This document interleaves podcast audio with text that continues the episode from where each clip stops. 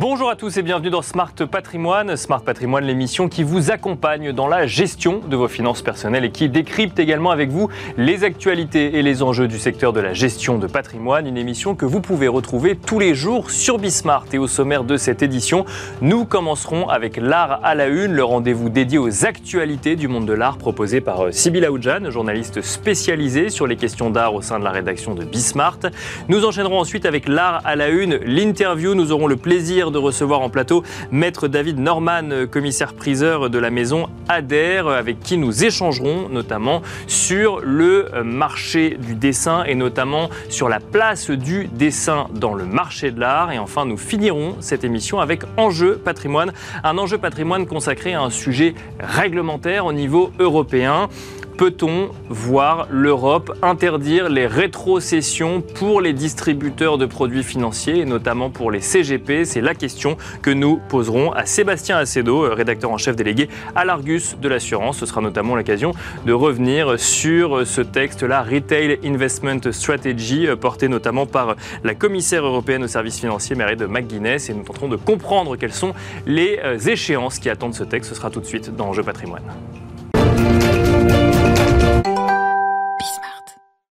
Et nous commençons tout de suite avec l'art à la une, le rendez-vous dédié aux actualités du monde de l'art proposé par Sybille Aoudjan, journaliste spécialisée sur les questions d'art au sein de la rédaction de Bismart. Bonjour Sybille. Bonjour Nicolas. Bienvenue sur le plateau de Smart Patrimoine. Alors que s'est-il passé dans le monde de l'art cette semaine Sybille? Alors la TEFAF referme ses portes avec plusieurs ventes d'ampleur et plusieurs acquisitions de la part de différents musées. C'était la 36e édition qui a attiré plus de 50 000 visiteurs. Alors pour son retour à cette édition normale, les galeries étaient plutôt satisfaites de leur vente réalisées dans tous les secteurs. Alors par exemple dans le secteur des manuscrits, la galerie euh, Dr Jörn Günther a vendu un recueil extrêmement rare comprenant trois éditions originales d'Albrecht Dürer. Le prix demandé était d'environ 280 000 euros. La galerie Peter Finner, spécialisée dans les armures, a conclu plusieurs ventes auprès de collectionneurs mais aussi du Metropolitan Museum of Art et du Kunsthistorisches Museum de Vienne. Il a notamment vendu ce, ce fusil, ce fusil pardon, Fusil de chasse français à silex avec monture argent de Jean-Joseph Charrière. Après, côté art contemporain, la galerie Sean Kelly a vendu un grand tableau de Kane de Wiley, Portrait of Tarek Ali Ellis et Michael Morgan à un collectionneur privé pour 950 000 dollars. Et enfin, euh, la galerie euh, italienne Antonacci La Piccirella Fine Art a vendu euh, les quatre saisons de Giacomo Balla, un artiste italien futuriste, pour, à un collectionneur privé pour un prix d'environ 1 million d'euros. Bravo pour la prononciation de ces différents noms, Sibyl. On continue avec une autre actualité dans le monde de l'art cette semaine. Une nouvelle loi permet de mieux encadrer les fraudes en matière artistique. Exactement. Alors le risque risque d'être encore plus élevé. Le Sénat a adopté une première lecture la proposition de loi portant sur les fraudes en matière artistique. Alors pour l'instant, le monde de l'art est régi par une loi qui date de 1895, dite la loi Bardou. Alors autant vous dire que le monde a bien changé depuis. Cette loi couvre seulement des œuvres qui existaient à l'époque de cette belle époque. C'est donc la photographie, par exemple, n'est pas mentionnée dans cette loi et ça concerne seulement aussi les œuvres dont la signature est apocryphe. Alors, par exemple, des œuvres fausses qui ne seraient pas signées ne concerneraient pas cette loi. Mais qui pourraient ressembler finalement euh, euh, à euh, une œuvre connue. Que propose cette nouvelle loi, Sibylle Alors, la nouvelle proposition élargit le périmètre de l'infraction. Par exemple, il y aura infraction s'il y a une falsification concernant la provenance de l'œuvre et aussi la nouvelle loi alourdirait les peines. Donc si l'Assemblée nationale vote cette loi, les faussaires encourent 5 ans d'emprisonnement et 375 000 euros d'amende.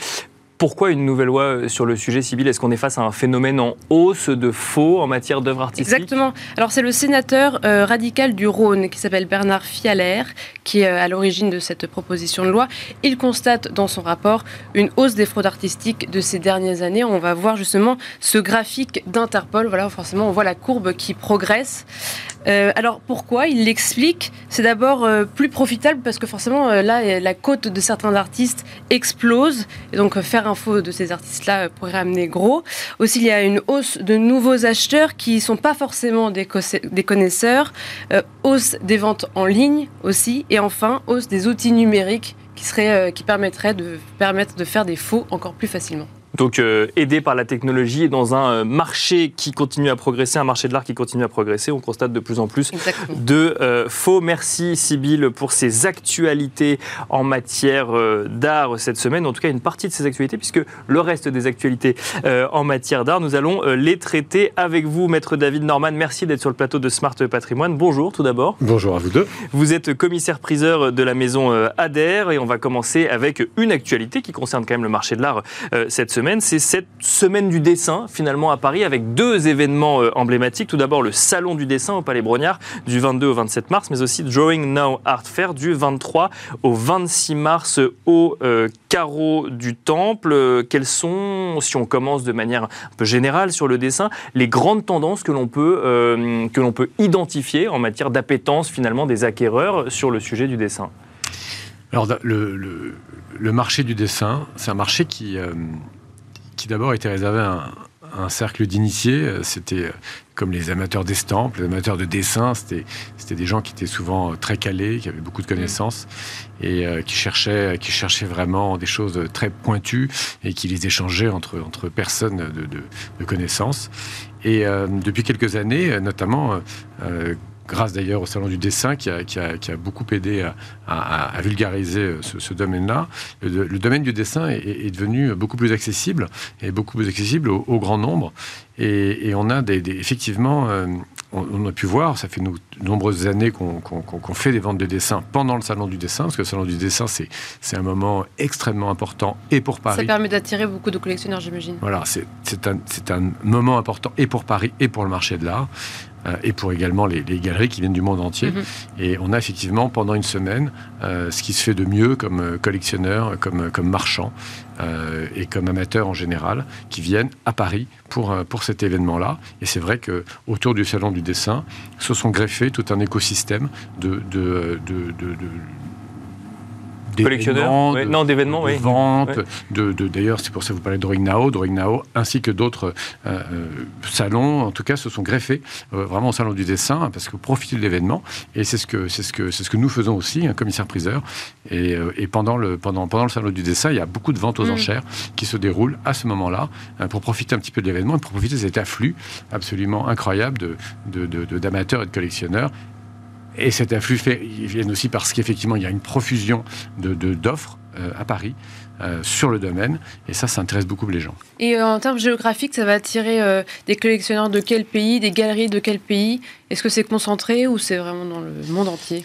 Alors, c'est vraiment dans le monde entier. Bon, et beaucoup de beaucoup d'Américains quand même qui, viennent. Alors, je ne sais pas s'ils viennent en ce moment parce qu'ils ont quelques poubelles à ramasser, mais mais disons que s'ils n'ont pas été trop, s'ils ont pas été trop effrayés des, par l'actualité, bien sûr, ils, sont là.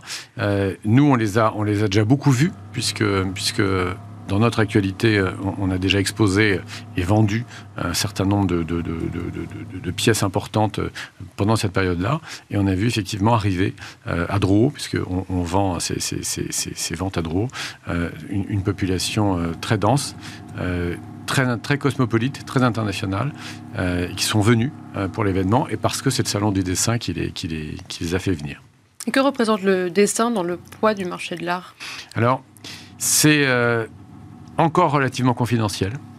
Euh, parce que d'ailleurs c'est une des raisons de son succès aujourd'hui, c'est que beaucoup d'artistes euh, sont devenus euh, relativement intouchables en peinture pour des œuvres majeures. Et il est encore possible, que ce soit dans l'estampe d'ailleurs, mais aussi dans le dessin, mhm. de pouvoir acquérir des, des, grands noms, des grandes plumes, pour quand même des sommes beaucoup plus abordables que celles du, du, du, marché de la peinture. Alors le corollaire de ça, c'est que le poids global des ventes de dessins, finalement, pèse pas grand-chose par rapport au, poids lourd de l'art contemporain, par exemple. Donc ça, reste un petit secteur, un secteur de niche, mais c'est un secteur qui, est, euh, qui, est, qui connaît des, croissances très importantes. Pour, bien comprendre, quand on parle de dessin, on parle de dessin réalisé par des peintres euh, et qui du coup aurait une période dessin ou des dessins préparatoires ou c'est un art à part entière pour un certain nombre d'artistes? Alors ça, cher monsieur, c'est une excellente question. Ça pourrait nous amener un tout petit peu plus loin que le, temps qui m'est imparti, mais je vais essayer de vous, résumer ça rapidement. en quelques minutes. c'est un, un, sujet. Euh, d'abord, effectivement, il y, a, ce qu'on appelle le dessin ancien, le dessin moderne, le dessin contemporain. Donc tout ça, c'est déjà des, secteurs différents, des techniques différentes. Hein. Il y a des dessins à la plume, des dessins au crayon, des dessins à l'aquarelle, des dessins à la gouache, euh, des, dessins au pastel. Tout ça, ce sont des, techniques qu'on rassemble effectivement dans ce domaine du dessin. Alors effectivement, notamment dans, tout ce qui touche la, peinture ancienne, on a, on a quand même beaucoup de, dessins qui servaient, qui servaient de, travail préparatoire ou d'esquisse ou de ou de d'entraînement ou de, détails sur un sur sur sur par exemple une main, un doigt, une, position d'un corps, etc. Donc ça, ce sont vraiment des, œuvres préparatoires. Il y a après des, œuvres préparatoires qui, ont plus ou moins de, qui sont qui, plus ou moins finies. Donc on peut avoir des œuvres, on avoir plusieurs travaux préparatoires d'une même œuvre. Et puis euh, plus récemment, euh, sont arrivés, notamment au 19e siècle, des, des, artistes qui, euh, qui euh, se sont adonnés au dessin, effectivement, non plus comme un, comme un exercice préparatoire pour une peinture, mais comme, un art, comme un art en soi, un art à part entière, et parfois trouvant que le, ce qu'il était possible d'exprimer à travers le dessin était parfois plus, plus intéressant et plus libre que ce qu'on pouvait faire euh, à travers la peinture, qui d'abord est un médium qui est assez compliqué à, à, maîtriser et qui, et, qui, et, qui, répond à des, des, canons qui sont quand même euh, plus, euh, plus compliqués. Je voudrais juste revenir au, au rapport après sur, sur le marché du dessin. Ils disent quand même que c'est le deuxième secteur le, qui, qui, a le plus de produits de vente, et, mais que c'est un secteur dont les chiffres baissent, mais qui est de plus en plus dynamique. Et donc, est-ce que c'est ce que vous Alors, constatez Très honnêtement, je ne sais pas où, vous trouvez vos chiffres, mais je suis sûr que vous avez certainement raison, ça doit sortir de quelque part. du rapport à price. Voilà, du rapport à price. Écoutez, moi, j'en sais rien. Tout ce que je peux vous dire, c'est que euh, nous, on fait des ventes euh, on fait deux ventes de dessins par an, dont une très importante pendant le salon du dessin. Euh, là, en l'occurrence, on en a fait quatre cette année parce qu'on avait un petit événement euh, dont on va probablement parler, parler tout à l'heure. Je mhm. euh, J'ai pas trouvé que le, que le, secteur baissait. Et effectivement, alors, Art Price doit probablement parler aussi du secteur fine art puisque dans le secteur, ce que eux appellent le fine art, il y a la peinture, le dessin, la gravure. Effectivement, euh, partant de là, le dessin nécessairement est en deuxième position derrière la peinture, puisque la peinture, en termes de chiffres, est beaucoup plus important. Euh, euh, alors, est-ce qu'il est qu'il y a une baisse je, De manière générale, j'en ai strictement aucune idée. Chez nous, on n'a pas noté de désaffection pour le dessin, bien au contraire. Mais ils observent surtout un, grand dynamisme. Alors, peut-être forcément moi, des, des, œuvres qui vont être vendues à des très forts prix, mais plus de de, voilà, de dynamisme. Alors il y, a encore de la marchandise dans le domaine du dessin, pour parler, pour parler crûment. Il y, a de la marchandise, c'est-à-dire qu'il y a vraiment des, y a de l'offre. On en trouve pas mal. Il y a beaucoup de découvertes, de redécouvertes. D'ailleurs, c'est une des caractéristiques du, dessin, c'est qu'il peut y avoir des, des, des, des changements d'attribution euh, assez facilement. Je me souviens d'une d'un collectionneur qui était venu avec, euh, avec toute une série de dessins euh, qui avaient été euh, expertisés dans les années 50, qu'il avait acheté à ce moment-là. Et ses enfants venaient pour, pour vendre cette collection et toutes les attributions ont changé entre, entre les années 50 et aujourd'hui, parce qu'il y a des recherches supplémentaires, parce qu'il y a une connaissance supplémentaire et, que les, choses s'affinant, on, peut comme ça faire des, redécouvertes ou en tout cas des, des, réattributions. Ça, c'est très intéressant. Il y a effectivement pas mal de marchandises, contrairement à, à, la peinture des grands maîtres, même s'il y a beaucoup de peintures disponibles, mm. mais, mais, des choses exceptionnelles, ou, effectivement, si vous, si vous regardez un catalogue Adair des années 50, euh, vous trouvez des noms et vous rêvez d'avoir ces tableaux euh, à vendre. Aujourd'hui, on les a plus, euh, parce que ils sont dans des musées, ou ils sont partis à l'étranger, ou c'est pas nous qui les vendons, mais enfin, on en vend de temps en temps quelques-uns, heureusement. Et en revanche, on arrive dans le dessin, parce qu'effectivement, c'est un secteur qui est quand même un peu plus modeste, un peu plus confidentiel.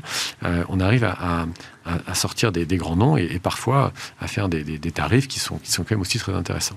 Alors vous avez parlé justement de vos euh, œuvres majeures chaque année, euh, vos ventes majeures chaque année. Euh, là, vous allez donc la vente Talabardon et Gauthier est déjà en cours. il y a déjà eu une première vente de peinture. Là, il va y avoir la vente de dessins.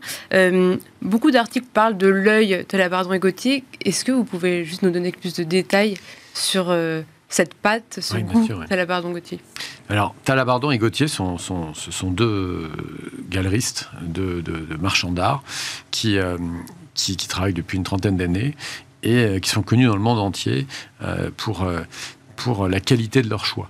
Et donc, ça fait notamment les Talabardon et Gauthier ont été, ont été à l'origine du Salon du dessin, de, mhm. vraiment de la construction à Paris du Salon du dessin. Donc ils tiennent une place majeure dans ce domaine-là. Donc effectivement, mardi, nous avons vendu toute la partie peinture. Ils avaient, donc également un œil et, et un, une capacité de découverte absolument extraordinaire euh, également en peinture. Donc ça, ça s'est passé mardi, ça s'est très bien passé mardi. Et puis aujourd'hui, donc euh, jeudi, euh, on a cette vente de dessins. Et donc c'est la, la deuxième partie, c'est une partie très importante chez eux.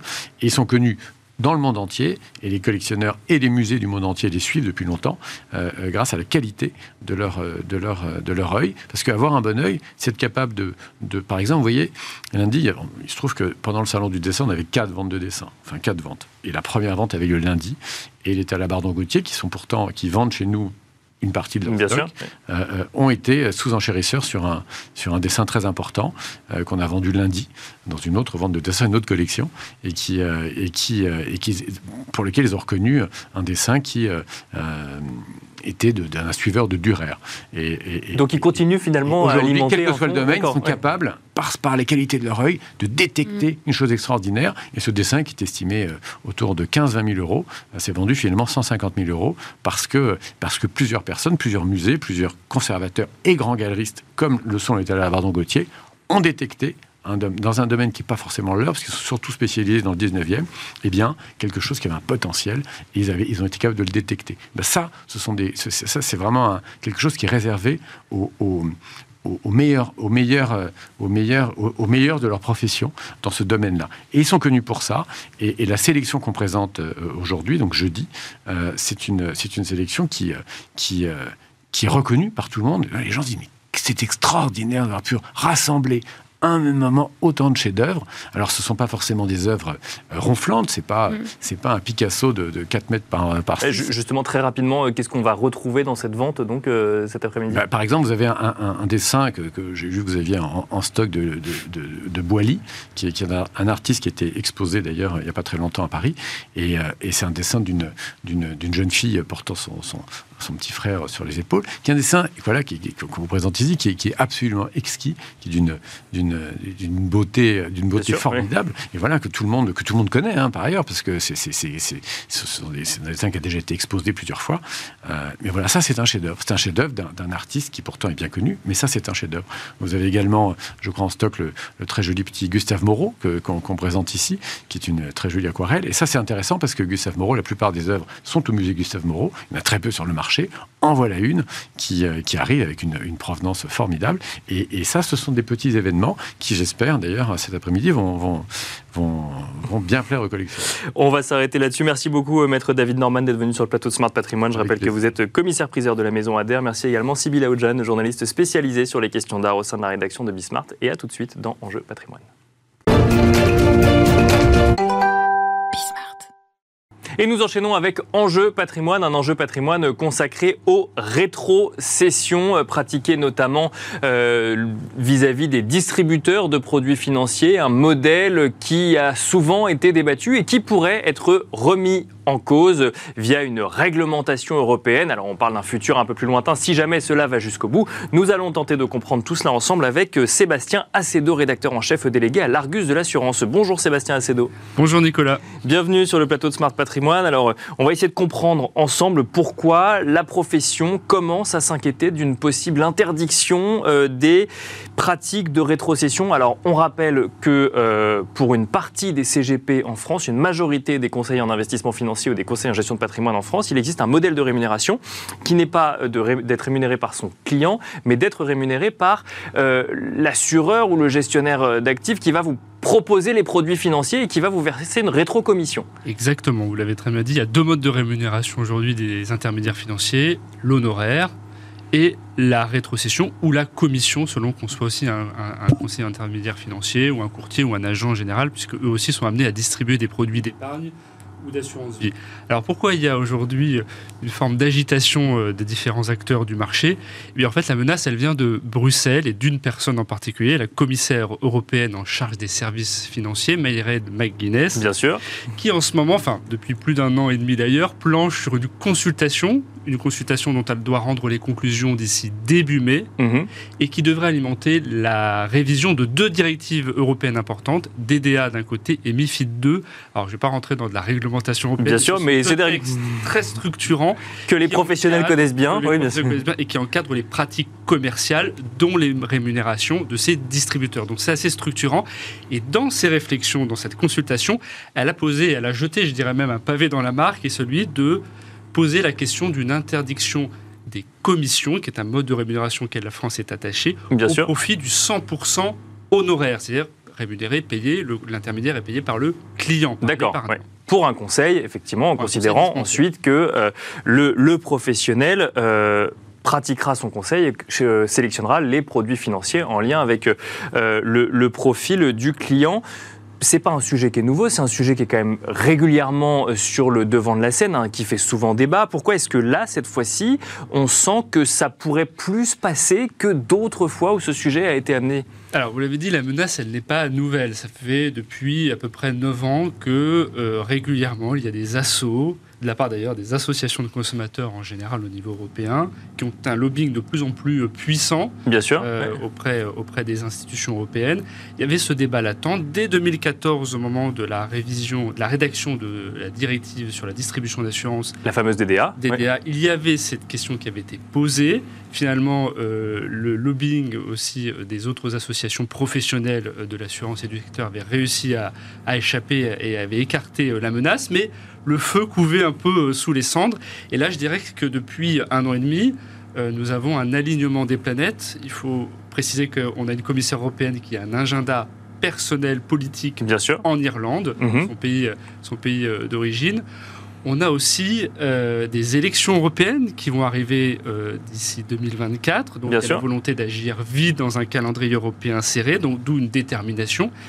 Et puis, il faut être honnête aussi, le 100% honoraire, euh, c'est une pratique de rémunération qu'on retrouve surtout dans les pays scandinaves, euh, euh, Danemark, Norvège, Finlande, Pays-Bas, et puis un ancien de l'Union européenne, Le le Royaume-Uni. Royaume-Uni, Bien sûr. dont on sait qu'il est encore influent dans les réflexions que peuvent avoir les institutions européennes. Voilà pourquoi il y a, je dirais, dans les réflexions de la commissaire européenne, quelque chose qui est proche du modèle euh, anglo-saxon.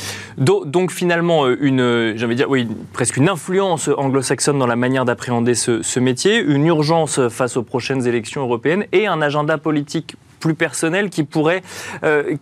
qui rentre en fait en compte. Pourquoi? Parce qu'on aurait envie de, euh, Mairead McGuinness aurait envie de, de marquer cette réforme de son nom avant d'aller retourner euh, euh, en Irlande pour d'autres élections potentiellement? Je, je pense effectivement qu'il y a l'enjeu de présenter un bilan euh, quand on est encore en plus sur des fonctions de commissaire européen, euh, donc de- d'exécutif. Je pense qu'on va porter une marque et, et encore plus sur une mesure qui est censée, euh, dans, selon ses argumentaires, hein, Bien sûr. redistribuer euh, Justement, oui, les arguments. oui. etc. On va y revenir, mais euh, il y a bien quelque chose de dire je redistribue quelque chose d'épargnant, j'arrive avec un bilan et pour montrer qu'on on peut être commissaire européen et pour autant agir pour l'ensemble des citoyens européens. Donc arriver avec un bilan dans une élection, c'est toujours, euh, ça peut être utile. Alors, quels sont les, les arguments euh, pour cette interdiction? On rappelle que euh, si on regarde l'Union européenne, il n'y a qu'un seul pays qui pratique aujourd'hui cette interdiction, c'est le Pays-Bas. Si on regarde l'Union européenne, il y a quelques années, il y en avait deux, le Royaume-Uni et les Pays-Bas. Euh, quels sont les arguments pour cette interdiction? Et ensuite, on regardera aussi les arguments de ceux qui défendent le modèle français aujourd'hui. Alors, il y a deux postulats aujourd'hui, euh, qui est défendu notamment par, euh, par, euh, par la Commission européenne, euh, et puis qui s'appuie sur, euh, sur les, les conclusions aussi des autorités de supervision européennes, dont l'EIOPA. Euh, le premier, c'est que euh, la Commission serait porteur d'un conflit d'intérêts, D'accord. puisque le distributeur étant rémunéré par l'organisme financier, l'assureur, la banque, le gestionnaire d'actifs, euh, en cela, euh, il y aurait une forme d'incitation par la rémunération qui ferait que le euh, devoir de conseil de l'intermédiaire serait pollué et ne servirait pas au mieux l'intérêt du client dans D'accord, choix de souscription de produits d'assurance. Finalement, on proposerait le produit le plus rémunérateur pour l'intermédiaire. Voilà. C'est ça l'idée. Pour le dire plus court, ça serait, ou plus schématique, c'est effectivement ça serait celui-ci. celui- celui-ci. Le deuxième postulat, c'est de dire que justement ces modes de rémunération sont par définition trop élevés, trop coûteux pour l'épargnant, pour le consommateur, et à défaut, euh, euh, par, à contrario, l'honoraire, lui, permettrait de libérer, alors elle lance souvent ce chiffre, euh, près d'un tiers euh, euh, du, euh, du coût pourrait être allégé en passant demain de la commission à l'honoraire. Ce chiffre-là, on n'a jamais pu vraiment l'étayer. on ne sait pas d'où il vient, mais elle, elle avance souvent ce chiffre comme un chiffre en rouge pour justifier euh, l'interdiction des commissions. Avec cette idée de dire finalement, vous ne payez pas d'honoraires, mais vous payez indirectement en ayant un rendement moins élevé, puisqu'il y a un système de rétrocommission, c'est ça? Exactement. D'accord. Exactement. Donc ça, c'est les arguments pour l'interdiction finalement pure et simple Des commissions. Des des commissions. Et les arguments pour le maintien euh, du modèle tel qu'il fonctionne aujourd'hui. J'ai dit en France, mais d'ailleurs, c'est un modèle qui est présent dans d'autres pays européens également. Alors, c'est un modèle qui est présent dans d'autres pays européens et on pourrait presque dire qu'il y a une forme d'union sacrée aujourd'hui des principaux pays, de- des principaux États de l'Union européenne. On pourrait même dire des principaux marchés de l'assurance vie et de l'épargne européen. D'accord. La France, l'Allemagne, l'Italie, l'Espagne, l'Autriche a rejoint aussi récemment euh, cette liste, euh, qui euh, sont aujourd'hui vent debout, dont les autorités, dont les pouvoirs publics se sont exprimés ouvertement leur, euh, leur opposition à cette, à cette menace. Ouvertement contre le. Ouvertement contre. Oui. On a le directeur général du Trésor, Emmanuel Moulin, qui a pris la parole au dernier Conseil ECOFIN, le conseil qui réunit tous les ministres de l'économie et des finances européens, qui l'a redit, ce qui valait d'ailleurs, euh, elle était attendue, cette prise de parole par, le, par tous Bien sûr, ouais. qui disaient, on attendait que la France s'exprime. La France a clairement dit à cette occasion qu'elle était, euh, elle rappelait son attachement au, au modèle des commissionnements, Bien sûr. plus largement même à un modèle hybride, parce qu'on a un peu d'honoraires aussi en France. Donc, Oui, il n'y a pas que des commissions, c'est vrai. Voilà. Oui, rappeler le libre choix aux intermédiaires de choisir aussi leur mode de, de rémunération. Donc ça, c'était euh, la position française qui a été rappelée. Alors, quels arguments? Il y a un argument fort, c'est de dire euh, que euh, si, vous, si demain on passe à une interdiction des commissions, le risque c'est un séisme sur le marché et ça pourrait se traduire en- avec une disparition de cabinets, d'intermédiaires, Bien sûr. euh, Il y a, y y forcément un impact aussi social, c'est vous, vous tuez une partie d'un marché. Euh, L'autre argument, c'est de dire aussi, si vous supprimez les commissions, la, la commission a une vertu, c'est qu'elle mutualise le conseil. Ça veut dire quoi mutualiser le conseil?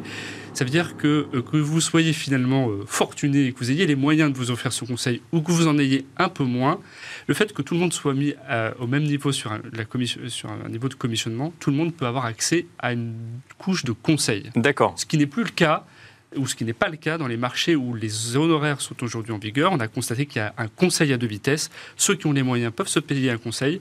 Les autres ont souvent tendance à souscrire des produits en ligne sans conseil et donc pas forcément ne font pas toujours les bons choix. Ce qui est également d'ailleurs justement un, questionnement au Royaume-Uni. Alors on n'aura pas le temps de revenir sur ce questionnement au Royaume-Uni aujourd'hui. Euh, rapidement, euh, Sébastien Acedo, euh, qu'est-ce que la France est prête à faire pour éviter justement que cela passe au niveau européen? Alors effectivement, on l'a dit, la menace, elle est prise très au sérieux France. Il faut rappeler que les conclusions de cette fameuse consultation ne euh, signifieront pas qu'il y aura une- un projet de directive immédiat, mais elle- ça serait le point de départ d'un long processus législatif. hein. Bien sûr. Il va y avoir des discussions avec le Parlement européen qui vont s'engager par la suite. Ça, ça, à partir du début mai. Ça, c'est à partir de début mai, la date de la publication. Mais d'ores et déjà, la France, elle, se mobilise et fait valoir des arguments, des contreparties pour faire en sorte d'éviter cette menace et une sorte de compromis. Il y a deux types aujourd'hui de contreparties sur lesquelles euh, Bercy travaille notamment. Le premier, en lien avec les autorités de contrôle, le premier, c'est celui de la transparence euh, des rémunérations, à- à- au même titre que la, la place était euh, avancée sur la, la transparence des frais des plans Bien de sûr, de retraite. Il y a eu un travail de place aussi mené sur les frais en assurance vie, en particulier pour les unités de compte. Là, l'idée, c'est de pousser le curseur encore un peu plus loin, de, de faire apparaître au client le vrai coût de la distribution, les frais de distribution, qu'on soit un courtier, un agent, un CIF, un CGP, qu'il puisse avoir euh, euh, le montant exact de- du coût du conseil. Donc ça, c'est le premier point, la transparence. Et rapidement le deuxième point. Et oui. le deuxième point, c'est sur le mode de rémunération, c'est d'attaquer une forme de rémunération qu'on rencontre souvent, euh, c'est celui du précompte ou de l'escompte, c'est- celui de l'avance de commission. Alors je ne vais pas rentrer dans un détail trop technique, mais c'est plutôt l'escompte aujourd'hui qui est dans le viseur, c'est-à-dire qu'on on- on- on donne une avance de commission avant, sur une promesse d'un contrat qui n'est pas encore exécuté. Ça, le Bercy n'aime pas trop, le régulateur non plus, euh, et c'est pour cela que euh, c'est une forme de compromis qui pourrait espérons-le, euh, dissiper tout, tout débat d'interdiction de, des commissions. On suivra ça bien sûr dans Smart Patrimoine. Merci beaucoup Sébastien Acedo, rédacteur en chef délégué à l'Argus de l'assurance. Merci à vous également et à Merci. très vite sur Bismart.